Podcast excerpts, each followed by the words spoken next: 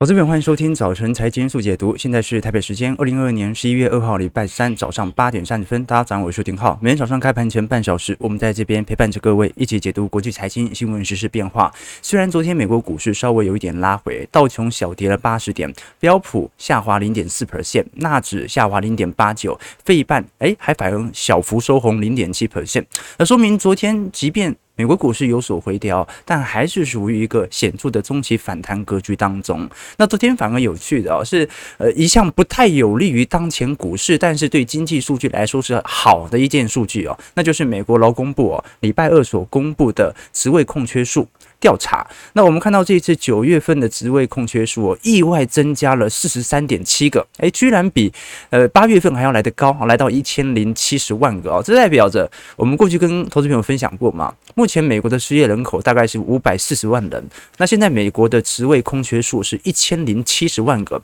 所以 如果职位空缺数没有持续的下滑的话，那其实它也暗示着一件事情，那就是目前的劳动力市场依旧是十分紧张的，那在这种状态底下，它对于通膨的压制效果就不是一个太好的数据哦。简单来说啊，现在仍然很缺工。你说不对啊，科技业不都裁员了吗？那问题是星巴克、麦当劳还是很缺啊。目前还是在呃实业者、零售业这一块哦，有非常显著的劳动力紧张的现象。好，所以这个是一个大问题。那不管如何。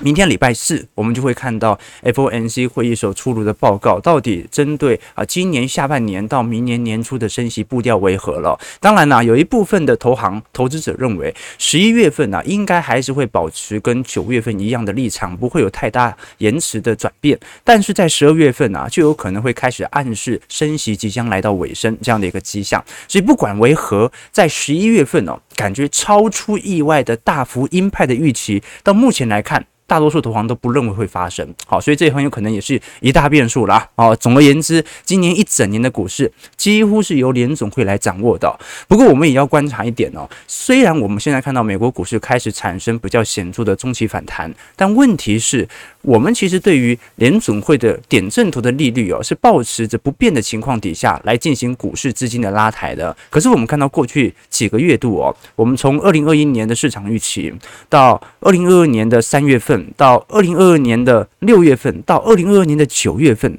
光凭，这张图表示市场认为联总会的终端目标利率的预估图，是不是每个月都比上个月还要来得高？这是说明。其实十一月份还是很有可能，市场的预期又再度拉高，可能因为联总会某位官员所采取的一些谈话，好，所以呃，大家还是要戒慎恐惧哦。我们都很清楚，联总会其实不太乐见于短期内股票或者风险资产行情的拉抬，因为任何风险资产价格的上扬都是通膨再起的讯号，对吧？好，所以这是一个比较大的问题。当然，昨天小摩跟大摩一样，也出炉了一篇报告，认为全球的加息周期将在明年一季度以内就会正式结束。那按照过去联总会跟市场沟通的惯性，一定会在今年下半年透露出它即将进行升息周期结束的讯号啊，这个是值得观察的，因为联总会有。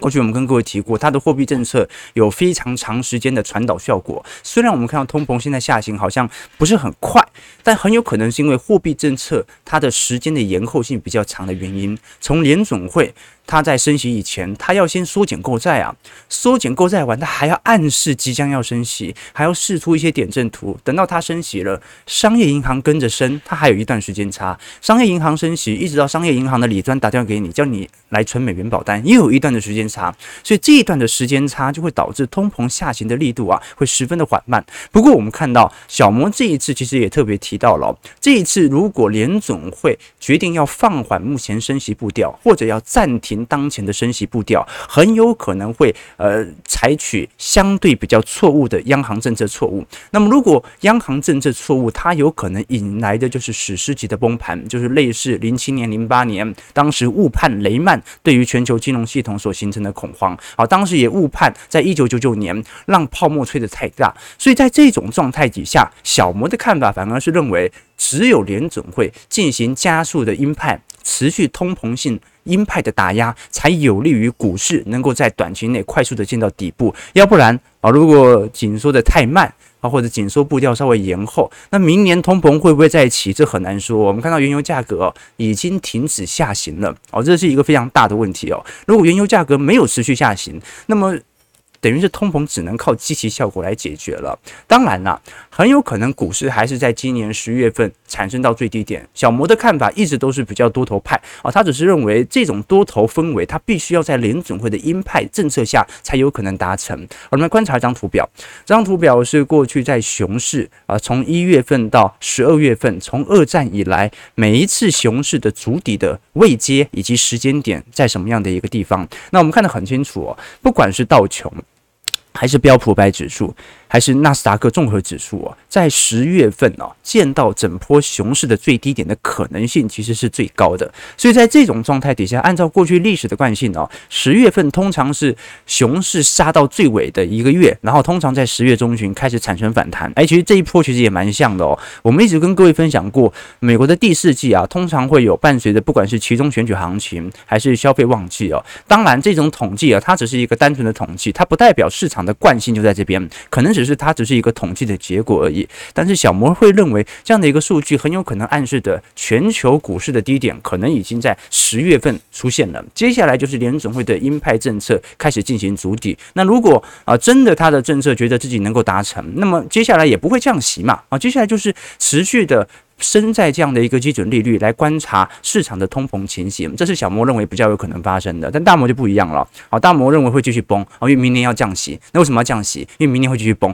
啊，这个就是很直观的这种说法了。好，那这就是多头和空头投行的对决了。那我们持续观察一下，其实近期啊，债券板块的资金的回流性也非常显著。这一次不只是股市开始在能源股有做显著的拉抬，最近高收益债的资金的流入速度其实也蛮快的。我们观察到最近高收益债的 ETF，我们讲的 SPDR 彭博高收益债 JNK，好，这一次我们看到在上个礼拜哦，啊，光是一两天内就投入了九点八亿美元。哦，这个资金量是突然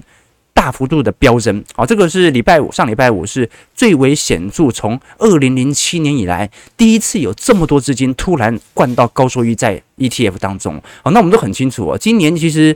呃，高收益债、新兴市场债、美国公债表现都不是特别好哦，原因就是因为利率水平的高升。那突然有大量的系统单开始涌入到风险最高的高收益债，啊，高收益债就是我们讲的垃圾债嘛，垃圾债。那垃圾债突然多了这么多资金进来，是不是暗示着整个债券市场的价格可能已经来到相对低点？那有些投资朋友会好奇说，不对啊，如果联准会会升到四点七五。甚至到五个 percent，那就代表还有一段的跌幅还没跌完，这不一定，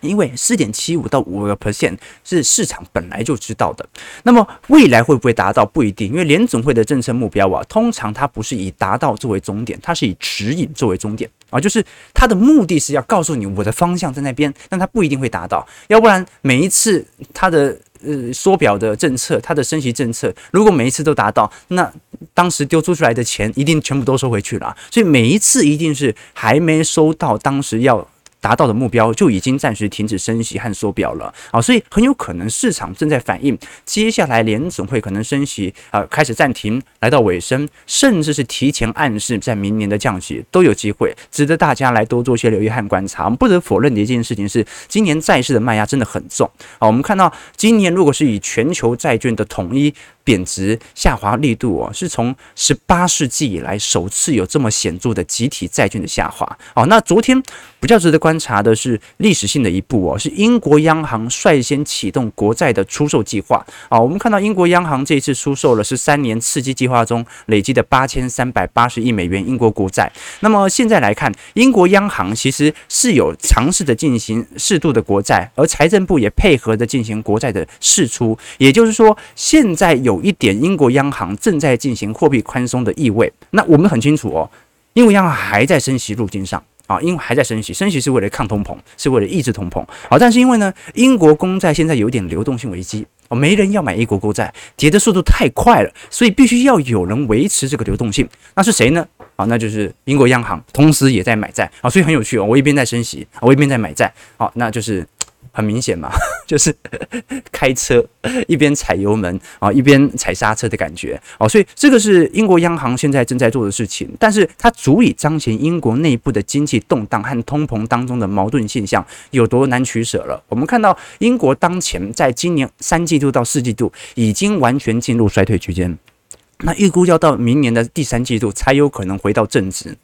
所以英国已经是发达市场当中首先进入严重经济衰退，包括英国房价哦，在十月份已经做了严峻的下修，也就是说，呃，这一次我们看到英国它是从二零二零年以来首次大幅度的下修，过去在二月份或者在二零二零年年末啊，它都是一个短期性的涨高后的拉回，但今年不一样，哦，今年是非常严峻的下修，而且接下来预估每个月度都会持续的下跌，好，英国房价开始松动了。好，那其实它更为关注的并不是英国啦，是美国的问题。因为我们都很清楚，联准会现在每个月的缩表速度是九百五十亿美元，资产呢，呃，现在已经大概减少了两千亿到三千亿左右。但是呢，虽然这个量跟当初撒出来的钱感觉好像比例很少，但是远远已经超过啊，当时在二零一五年、二零一七年呐、进行缩表的绝对规模了。虽然我们目前看到股市没有什么流动性的问题哦，但是美债的流动性哦，我们过去跟各位提到，它几乎已经是流动性崩溃的边缘。好，这张图表是美银的 MOVE 指数，MOVE 我们以前跟各位投资朋友分享过，它是衡量美国国债流动性的指标，它等于是。股市的 VIX 啦啊，所以如果这项指标现在已经逼临到二零二零年，这就说明目前美国公债的流动性几乎跟二零二零年新冠疫情一样危险。好，那为什么这一次美国商业银行并没有产生大量意愿的接收？就是因为他认为在短期内利率仍然有持续上扬的机会，那么我应该提前抛售公债，等到它升到当前的目标利率，或者联总会透露。即将要暂停升息，我再把债券给买回来。虽然现在有这样的迹象，但是至少从 MOVE 指数来看，这个危险性是非常高的。那另外一方面，我们过去也跟各位提到，日本央行现在因为要稳定汇率哦，哦，在八月份、九月份哦，抛售了接近八百亿美元的美国公债。那你抛售美国公债要干嘛？抛售完美国公债。就可以换到美元嘛，换到美元拿来买日币，买日币把日币的汇率给拉上来。好，所以现在日本央行呢也暂停了针对美国公债的买入。那现在来看，那就很尴尬了哦，因为呃联总会在缩表，他在抛债券，商业银行也不愿意接债券，甚至也在抛债券。日本央行美债市场最大的海外买家也在抛债券。好，所以你就知道债券突然急动，完全没有任何交易哦。所以现在很多人说，那联总会是不是要学英国央行，稍微 QE 啊，购买债券来解除危机？但是我们都很清楚，哦联总会的缩表，它不能说停就停，你停下来等于违反承诺。这个做法会大大的降低联总会的信用哦，而且那通膨的问题怎么办？所以现在市场上把唯一的寄望啊，就寄望在叶伦身上，因为美国财政部已经透露了，未来很有可能会由财政部来回购国债，向市场来投放流动性。所以接下来债券市场变成这样啊，联总会全球最大的美债持有者，他在抛债券，那谁在接？美国财政部，哎，左手换右手，哎，这样就有流动性了。这个做法看起来很矛盾。可能对通膨来讲也不是那么的呃有明明显的抑制的作用，但问题是它可以让债券的流动性得到缓解，而且它不违反联总会的承诺，联总会真的没有。进行 QE 啊，而且它也使债券的做空者在短期内很可能会被强迫平仓，因为现在债券的做空者仍然很多，所以它的弹势通常也会非常亮丽。所以如果维持这个天平的两端，一边救美债，一边救联准会，很有可能就是未来的景象。当然，这个购债计划多大还不确认，但是叶伦已经有透露，财政部可能会采取这样的行为。所以一旦联准会的 FOMC 会议召开之后，财政部到时候也会召开记者会，我们就来观察一下，能不能由财政部来解决。这一次联总会的缩表危机，好，那我们继续看一下个股层面的问题啊。昨天呃公布财报的有沙特阿美哦，沙特阿美这一次二二年的第三季财报显示啊，Q 三的净利润啊史上第二高。那为什么史上第二高？因为第二季是第一高嘛。第二第二季的时候，当时乌俄战事这个原油价格还在维持高档，现在虽然有所下滑，但是第三季度啊，沙特阿美的净利润哦仍然狂增了百分之四十。其实这次很明显哦，不管是雪佛龙、XMF 哦，其实整体的表现都远远优于标普五百指数的板块。我们来观察右边这张图表哦，是标普五百指数能源板块今年涨势有接近六成六，那其他板块根本不用看了啦，没有一个是正成长的，不管是房地产、金融、呃科技类品、公用事业，基本上都是。负绩效啊，只是说谁跌得多，谁跌得少而已啊。所以在这种状态底下，我们还是看得很清楚。今年能源股是全球最大赢家，但问题是，能源股是最大赢家，不代表今年大宗资产还是一个适合做多的时机哦。因为很多大宗资产已经开始做显著的回跌了。我们来观察这张图表，示彭博大宗资产指数各类分项在今年的价格的涨跌幅，能源是最为明显的哦，能源涨了五十点三个 percent。那谷物的部分，粮食涨了是。四点八 percent，那总指数涨了十二 percent，那么生活消费品涨了四点六 percent，那这个都很好理解啊，因为粮食的问题、能源的问题都跟欧洲局势有关。那么生活品的部分呢，全球本来就在物价上涨当中，可是如果我们把能呃把这个蓬勃大宗资产指数去除掉能源，就开始负增长了。那如果是我们讲的贵金属的部分下跌十三个 percent，软性商品，比如说棉花。咖啡就下跌十三个点九个 percent 了。那如果是产业金属，比如说铜，就下跌了十六个 percent。好，所以今年就算做大宗资产，它其实也仅仅只有能源资产和粮食资产相对表现比较亮丽。那另外一点呢，是避险需求的上升。在过去两个月，我们看到美国医疗保健股哦，也创了两年来最佳的单月涨幅。虽然今年以来仍然是显著的负绩效，不过在近期的避险单的效果底下，医疗保健股哦反而有非常显著的上行。值得大家来多做一些留意。我们看一下美国股市四大指数变化。道琼下跌七十九点，零点二四 percent，在三万两千六百五十三点。呃，标普下跌十五点，零点四一 percent，在三千八百五十六点。纳指下跌九十七点，零点八九 percent，在一万零八百九十点。费半上涨十八点，零点七七 percent，收在两千四百零二点。那昨天台积电 ADR 小涨零点零五 percent，但是我们看得很清楚，现在美国股市它是属于在中期反弹当中的稍微适度的回调，值得观察本波的反弹，尤其以道琼作为领先指标，道琼快要碰到年线了。那上一次碰到年线是碰一下就下来了，就像攀岩一样哦。那在上一次是二零二二年四月份哦，曾经在年线、半年线做长期的震荡哦，大概有一个月左右的震荡，最后再度持续的下压哦。所以值得观察的事情啊，那就是这一次的年线乖离其实拉得很大。啊，所以就算碰到之后，应该也会有适度的调回。但是你说，啊，这种熊市要立即结束的可能性也蛮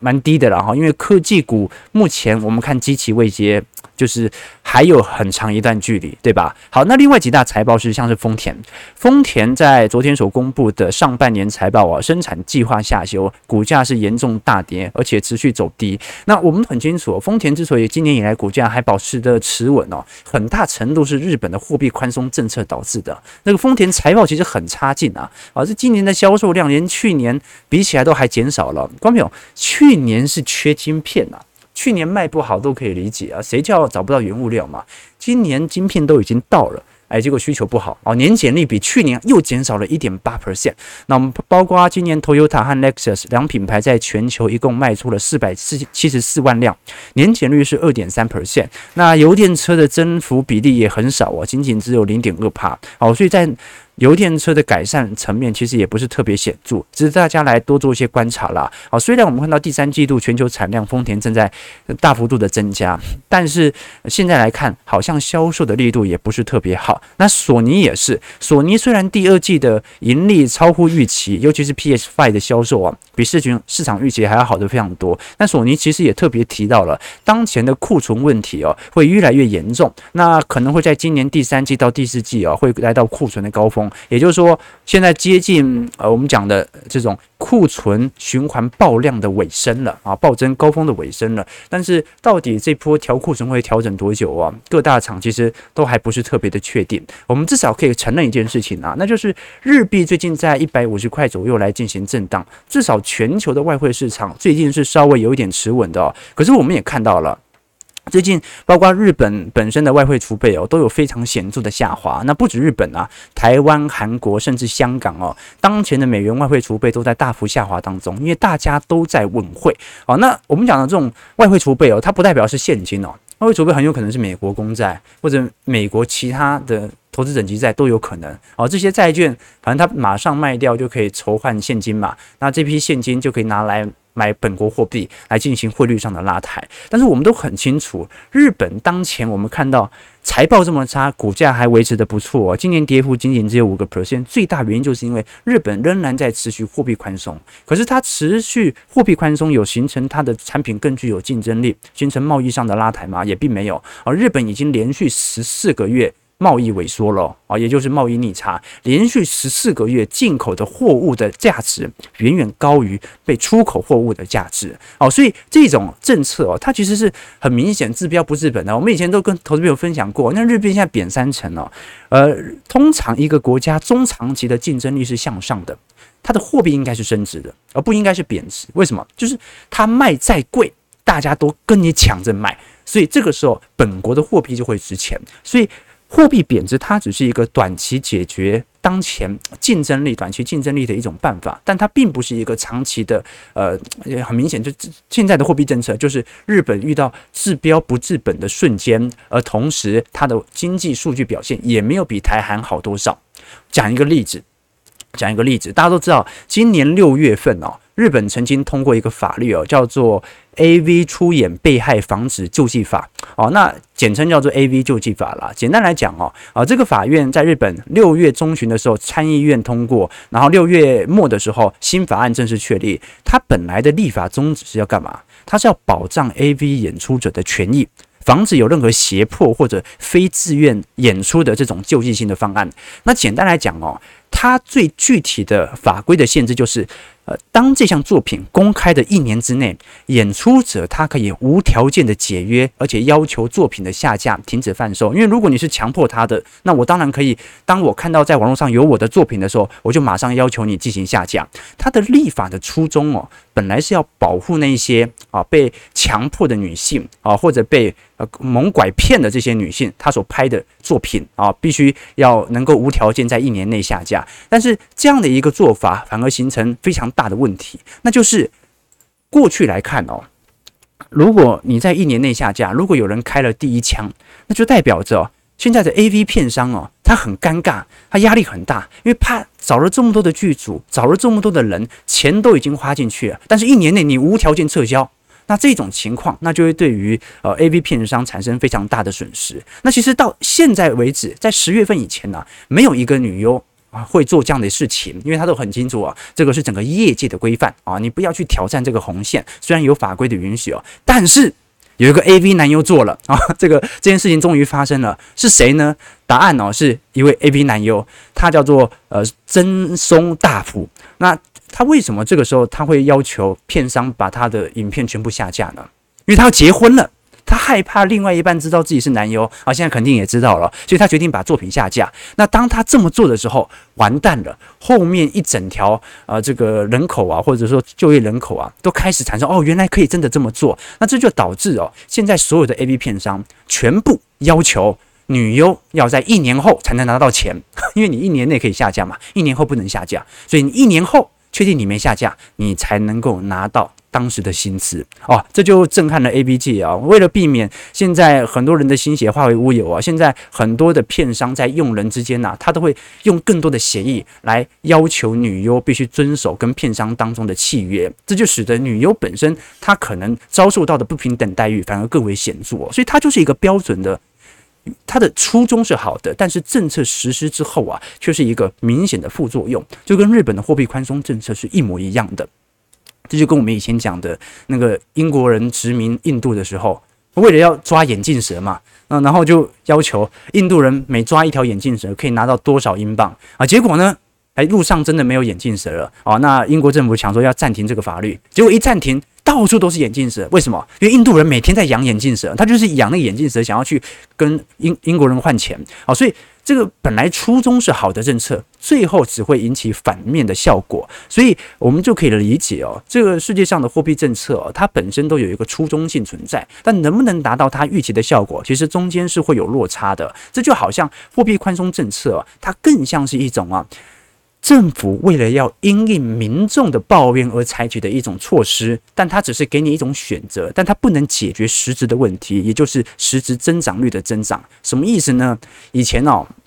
很多的办公大楼里面哦，它其实是中央空调，对不对？中央空调。那有些人会嫌热啊，有些人会嫌冷啊，那怎么办呢？那工程师很聪明哦，他就在工程师在这个呃屋子里面哦，设一个温度控制的开关啊，你可以在那边调温度，任意调，调零度都可以哦。但其实这个开关跟中央空调一点关系都没有，但你就感觉很爽，然后你就觉得自己啊没那么冷或者没那么热。而、这个就是给民众的感觉，就是啊，你觉得经济不好啊，没关系，我进行货币宽松，我们会持续的进行政策上的拉抬。但是最中心那个初衷是什么？其实还是产业竞争力的问题嘛。因为纽约曼哈顿哦，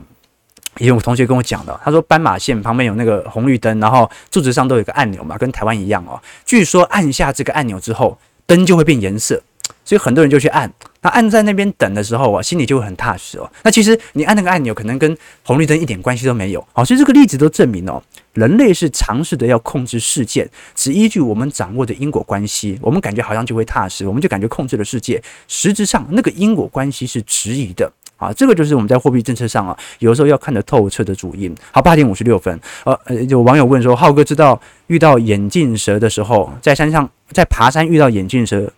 该怎么办？哦，遇到眼镜蛇，我们以前跟投资人分享过嘛。你遇到眼镜蛇哦，千万不要慌哦，你就盯着它啊，慢慢的走到它背后。打他脑袋，把眼镜给打掉啊，他就看不到你了哈。这个蛇的视力很差的。好，我们看一下台北股市的表现。台股昨天跟随着亚洲亚洲股市走高，全网台积电翻红，但是电子和金融股呃后续涨势也不是特别显著啦。啊，昨天你看加权指数仅仅只上涨了八十七点，而且三大法人仍然呈现土洋对坐。昨天交易值昨天更低了，一千五百二十三亿啊！哦，这市场真的是人走楼空啊。那台北股市。台币的部分，昨天三收在三十二点一七九，稍微有一点升幅三点一分，但是目前还是一个持贬的氛围。外资的部分呢，我们看到，呃，昨天。还明显小卖了十亿哦，昨天是投信买上来的，投信买了三点五一亿哦，那自营商买超二十三点六亿哦，那应该做个隔日冲啊，今天可能就卖掉了。那小台多空的部分，那就还在多单啊，只是说多单又减少了一点点，这说明昨天小台又停损了一波啊，又停损了一波，但目前为止也没有转为空单。我们看一下中金院昨天所公布的台湾十月份制造业经理人采购指数。现在是四十五点四啊，啊，这说明从今年六月份开始哦。台湾的 PNI 就进入一个非常显著的紧缩格局，但这也很正常了哈。台湾在过去两年受惠于美中贸易战和全球供应链半导体的需求，所以本来库存单位就比较高。好，那现在的景气的下压力度哦，跌幅三成，其实是比整个标普百指数跌势还要来得重的啦。好，所以其实台北股市今年修正段已经算是蛮多的哦。只不过这波修正段它能不能顺势的筑底，其实更大程度取决于国际政经环境，尤其是联总会会议的影响。啊，加上台币当前的台美利差还在扩大当中啊，所以当我们看到十一月份联准会再升三码，这个台美利差又扩大了啊，所以接下来可能在呃年底的央行理监事会议哦，呃，应该央行应该会再升个半码到一码左右啊，来缩减这个台美利差啊，但是目前。其实也很显著啦，哈，这个新兴市场受到的卖压就是这么明显啊，所以台湾在近期的卖压其实更大程度是取决于过去两个礼拜二十大之后所形成的卖压。那随着局势稍微有所和缓，好，那现在股市外资也没有这么偏空了啦，哈，这个系统单就是偶尔卖一下，偶尔卖一下，好，卖到这个点位哦，老实说，往底部的接近，其实我往底部的方向，我觉得是越来越接近了，跌幅三成。就算跌到五成，也只剩下两成而已啊，不会说什么还有再一半的跌幅，对吧？值得观察了哈。目前台北股市 P ratio 哦，已经到九倍了，已经到九倍了。当然啦，这个未来 EPS 可能下滑速度更快，本益比可能又推高啊。但不管怎么说哦，台股今年的修正幅度其实已经算是蛮大的哦。那现在唯一的部分就是，那加速赶底到底要用什么样的因子来推了？因为金管会还没有宣布平盘以下不得放空。那个随时哦都会有那一波突然政府政策力道的拉抬，对不对？还有个两个礼拜才要选举嘛，啊，美国又是一个礼拜啊，这个台湾还有两个礼拜啊，那你觉得这个禁空令完全禁空令会在选举前出炉的机会比较高，还是在选举后呢？啊，这个就很难说了，很难说了。好，那我们再观察一下，最后聊一下 ETF 的部分哦。然后，因为昨天零零八七八的配息金额第四季已经正式出来了，这一次是配息零点二八块。因为零零八七八最近受益人数很多啦，已经有七十三点四万人。那如果以台北股市昨天的收盘价，单季殖利率是一点七七 percent 哦。那如果是以四个季度来看的话，那殖利率就会超过五个 percent 哦。今年二二年的预估年均殖利率会来到五点零八 percent，二零二一年是五点四一 percent 啊。其实如果是以殖利率来看的话，其实它还算是呃输给很多高股息的 ETF 或者是。高股息的这些呃存股啊，那原因很简单，因为零零八七八今年跌幅不是很重。我们观察一下今年高股息 ETF 跟全值型 ETF 的比较啊，今年表现最好的是零零七三一和零零七一三，跌幅仅仅只有九个 percent 和十四个 percent 啊。啊，这两个 ETF 啊都是属于高息低波的 ETF，所以本来它的惯性就是比较抗跌一点点。那零零八七八今年跌幅是十七点六七 percent，那我们都很清楚哦，零零五零今年已经跌幅来到三成以上。了，所以零零八七八其实跌幅仅仅只有大盘的一半。当然啦，未来回到牛市氛围当中，呃，可能。八七八的涨幅也仅仅只有大盘的一半啊，毕竟它的选股属性就是比较稳健性哦。但是我们看到像是零零八八二啊，中信中国高股息今年跌幅已经跟大盘一样了然后。这个中国股市的高股息今年是更为明显的，就是赚到股息赔掉价差。那零零九零零哦，更不用说了哈，跌幅三成五。不过因为它过去是配息有配十个 percent 嘛啊，所以跌幅可能不应该这么重啊。但问题是，反正就直接来观察一下股价上的持续的下滑，毕竟。它不太可能每一季都像过去一样配息配这么多。那如果每一次这样子配二点一块，那一下就配到零了嘛。所以值得观察的哦，一点二块了。我们值得观察的一件事情是，接下来在整个高股息 ETF 层面，呃，基本上跌幅大于大盘的还算是少数，还算是少数。不多，高股息今年还算是一个蛮具有明显显著抗跌性的迹象。那值得观察的一件事情是，高股息的殖利率有，在年底到时候，第一个内扣费用会出来，第二个总年均殖利率就会出来。来，到时候我们再来跟投资朋友观察一下，今年到底要怎么观察这种高股息的价差跟殖利率上中间的取舍，来观察一下台北股市的表现。台北股市开盘下跌十点，收在一万三千零二十六点。今天量能一样不大啊，一千五百亿、一千六百亿啊，这量越来越缩了啊，大家都走了，大家都走了，但是也没有看到白档跌停啊，也没有看到那种超级恐慌，只能说人走茶凉，对吧？而且小台还没有完全转空呢。啊 OK，那我们看一下投资朋友的几个提问，人人都是老板，没错。啊，这个大家都上车了吧？哦，我我们一样用学术的角度来看待这个市场啊。其实货币政策就是这样子哦，就是到底它本身所采取的初衷，所形成的结果，到底是不是它原本要解决的问题，对吧？OK，台股别砍在最低点，好好享受两千点的报复性反弹啊。这个很难呐，你不觉得吗？台股最近好弱啊，比韩股弱，比美股四大指数都还弱。而且美国股市科技股已经很弱，台北股市更弱。而且各位也感觉到了，这个就算费半上涨哦，